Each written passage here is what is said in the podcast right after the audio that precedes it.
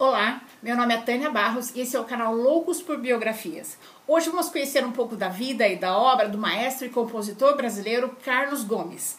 É autor da ópera O Guarani, inspirada no romance de, do escritor José de Alencar é, cuja abertura é a vinheta do programa de rádio A Voz do Brasil até hoje. Carlos Gomes era considerado o maior compositor lírico das Américas. Ele se ombreia com Beethoven, Mozart, Wagner. Foi o segundo nome mais encenado na, no Alla Scala de Milão, o mais importante teatro de ópera.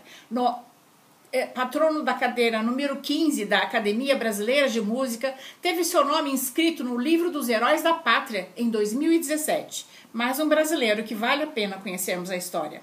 Antônio Carlos Gomes nasceu em Campinas, interior de São Paulo, no dia 11 de julho de 1836. Quando ele nasceu, Campinas era chamada Vila de São Carlos. Filho do de Manuel José Gomes, o maneco músico, e de Fabiana Maria Cardoso. Seu pai era mestre de capela e compositor, sendo responsável pelas músicas executadas nas cerimônias da vila. Ainda muito criança, Carlos Gomes perdeu sua mãe, tragicamente assassinada aos 28 anos. Seu pai vivia com muita dificuldade financeira para criar todos os filhos. Previdente encaminhou seus filhos às mais diversas profissões e iniciou todos na música. Com eles, formou a música a banda musical de Campinas. Foi na banda do pai que Carlos Gomes, em conjunto com seus irmãos, executou as primeiras apresentações em bailes e em concertos. Nessa época, alternava o seu tempo entre o trabalho numa alfaiataria e o aperfeiçoamento de seus estudos musicais. Posteriormente, substituiu seu pai na direção do grupo musical. Carlos Gomes era chamado carinhosamente de Tonico. Mais tarde, já famoso, assinava sua dedicatória como Nhotonico. Aos 15 anos já compunha valsas, polcas e quadrilhas. Com 18 anos, compôs a Missa de São Sebastião, sua primeira missa repleta de misticismo dedicada ao Pai. Na execução, cantou alguns solos. A emoção que lhe embargou a voz comoveu a todos os presentes, especialmente seu irmão mais velho, que previa o seu triunfo. Aos 21 anos, compôs a modinha Suspiro d'Alma, com versos do poeta romântico português Almeida Garré. lecionava piano e canto, dedicando-se também com afinco aos estudos de ópera, de demonstrando preferência a Giuseppe Verdi.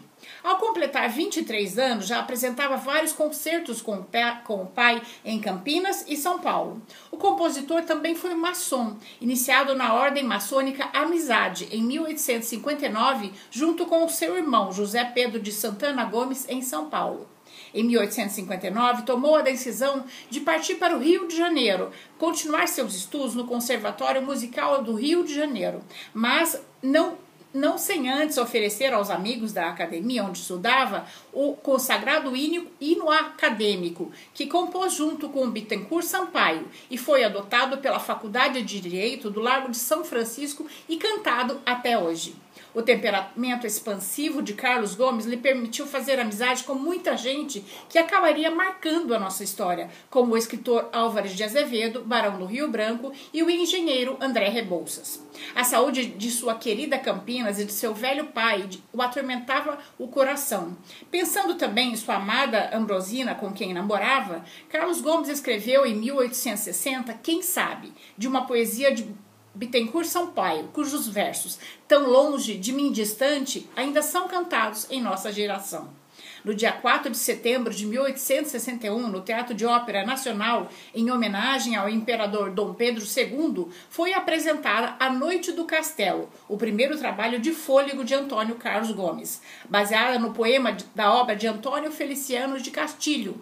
O imperador Dom Pedro II agraciou-o com a Imperial Rosa da Ordem a, a, apresentação foi um grande sucesso nos meios musicais do país. Carlos Gomes conquistou a corte, tornou-se uma figura querida e popular. Seus cabelos compridos eram motivos de comentário e ele ria das piadas. No dia 15 de setembro de 1863, Carlos Gomes apresentou sua segunda ópera, Joana de Flandres.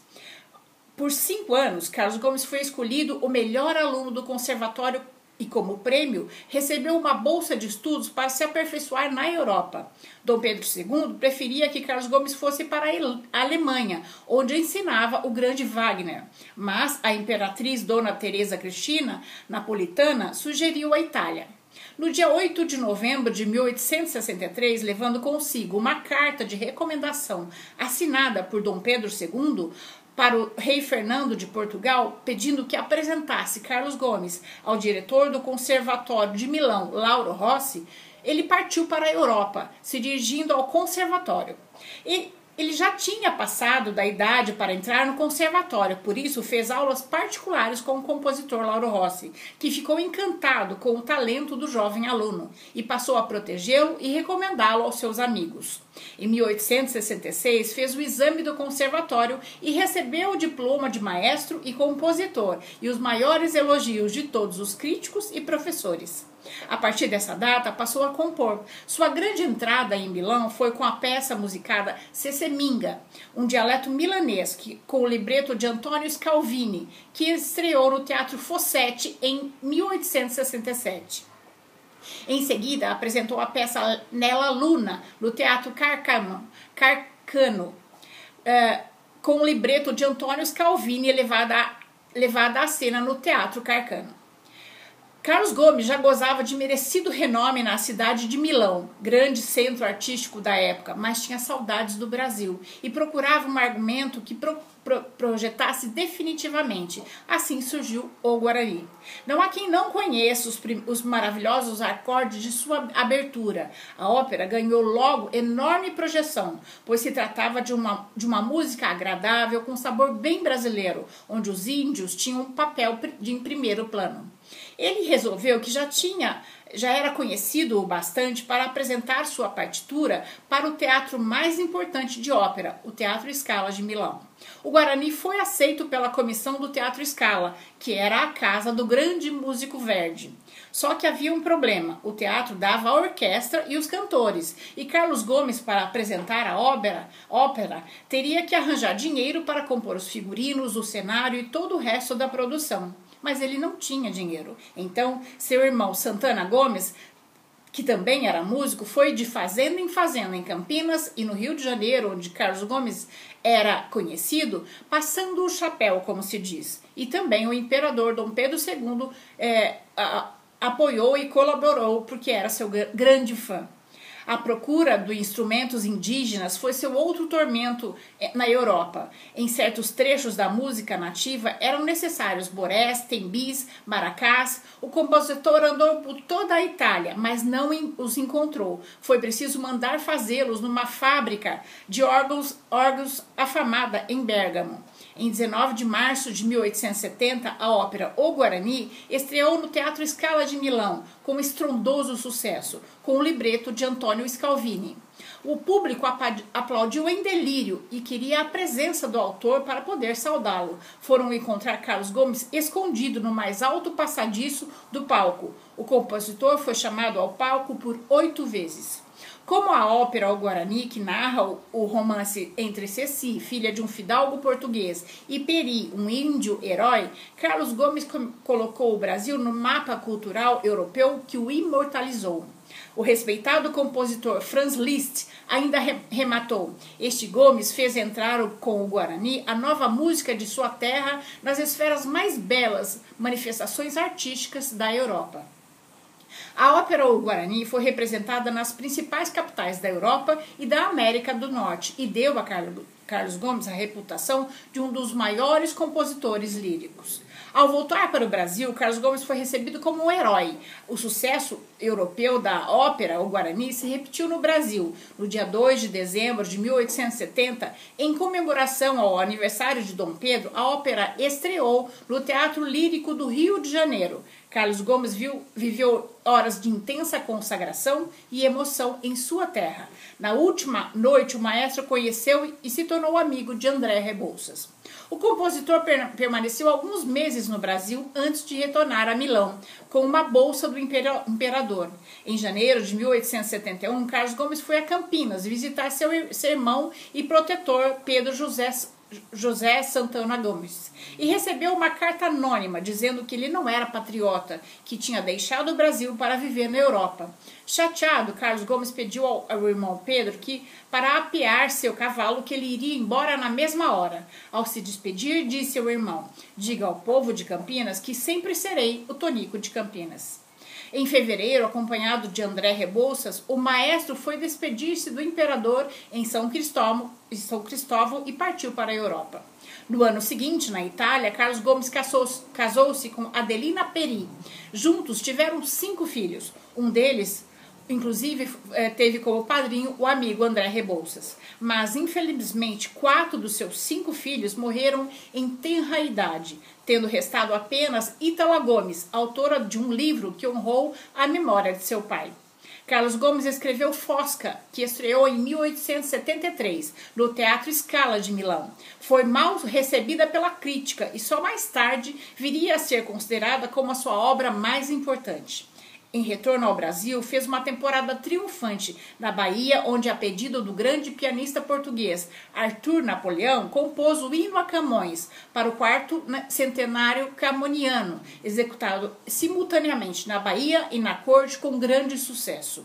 No Rio de Janeiro, dirigiu e montou a, a a ópera O Guarani e o Salvador Rosa, e em São Paulo, no Teatro São José, realizou a montagem de O Guarani. A partir de 1882, dividia seu tempo entre o Brasil e a Europa. Ele deu-se ao luxo de construir um palácio na Itália, a Vila Brasília, onde ele recebia os seus amigos do mundo musical europeu e brasileiro. Ali compunha suas canções de sucesso. Mas o luxo da Vila Brasília levou Carlos Gomes à falência. Junto com ela, ele teve que suportar o fracasso do seu casamento e a morte dos seus quatro filhos. Em uma de suas visitas ao Brasil, em agosto de 1884, a compositora e maestrina Chiquinha Gonzaga homenageou Carlos Gomes no teatro no, Imperial Teatro de São Pedro de Alcântara, no Rio de Janeiro, com uma valsa feita em sua homenagem. Esta valsa foi executa executada por orquestra e regida por ela, na presença do compositor que subiu ao palco para parabenizá-la. De volta à Itália, compôs a grande ópera O Escravo, que por vários motivos não pôde ser representada lá. Foi levada à cena pela primeira vez em setembro de 1889 no Rio de Janeiro, em homenagem à Princesa Isabel e à Lei Áurea, com esplêndido sucesso. Com a proclamação da República, perdeu o apoio oficial e a esperança de ser nomeado diretor da Escola de Música do Rio de Janeiro. O compositor ainda recebeu uma proposta do novo governo republicano para compor um hino nacional por 20 mil liras, mas recusou, seria um desrespeito ao seu protetor Dom Pedro II.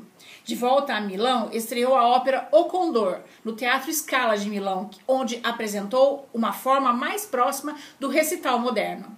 Nessa época, ele descobriu um tumor maligno na língua e na garganta que o fazia sofrer dolorosamente. Doente com dificuldades financeiras, compôs seu último trabalho, Colombo, oratório em quatro atos para coro e orquestra, que chamou de poema vocal sinfônico e dedicou ao quarto centenário do descobrimento da América.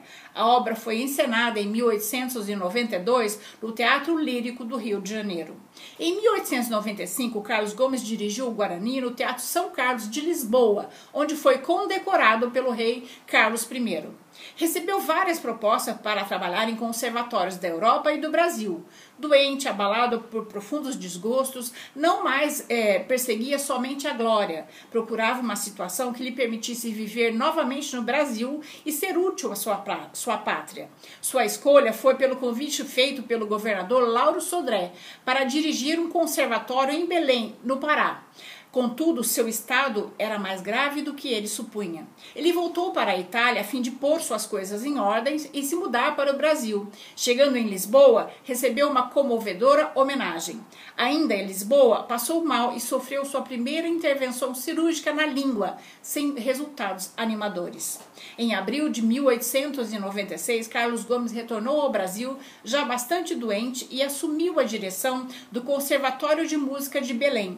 Foi recebido pelo povo paraense com enternecedoras manifestações de carinho.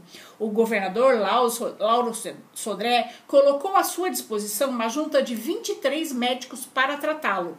Carlos Gomes ficou vivo mais cinco meses, num tratamento paliativo que oferece assistência médica e humana para que as pessoas possam viver nas últimas fases de uma doença incurável o mais confortavelmente possível. A população do Pará ficava ao redor de sua casa rezando rezando, fazendo romaria por sua melhora.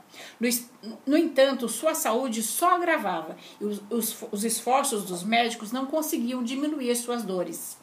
Quando começaram a surgir as notícias do estado grave de saúde do, de Carlos Gomes, o Brasil estava num cenário muito, muito tumultuado.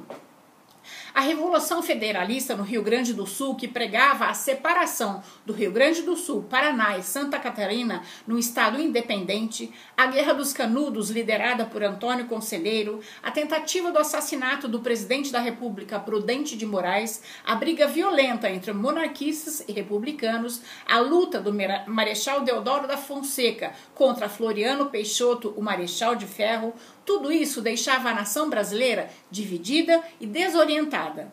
Mas, ao ouvir a notícia da fase terminal da doença do seu filho mais ilustre, a nação brasileira se comoveu e se uniu ao redor de Carlos Gomes. No dia 11 de julho, data do seu aniversário, em vários pontos da cidade de Belém, ouvia-se os acordes da abertura da ópera O Guarani.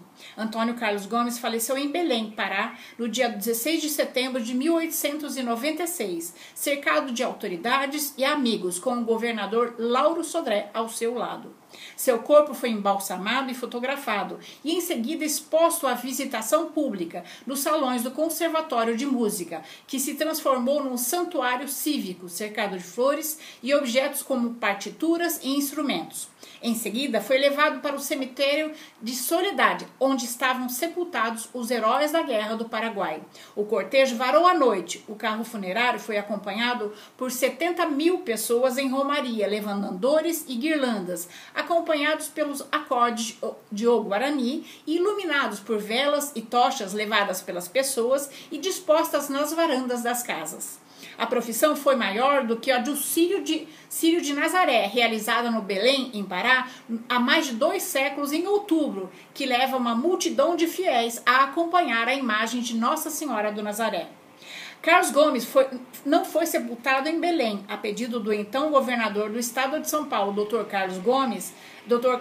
Campos Campos Salles, que também era campineiro, o compositor foi levado para São Paulo com honras e transportes militares a bordo do vapor Itaipu. Mas antes, na Catedral da Sé do Pará, foi celebrada uma missa em sua homenagem. Hoje, o corpo do compositor encontra-se em Campinas, sua terra natal, na Praça Antônio Pompeu. A duas quadras dali fica o Museu Carlos Gomes, que reúne objetos e partituras do compositor. Em 1993, a ópera O Guarani voltou aos palcos europeus com Plácido Domingo no papel de Peri.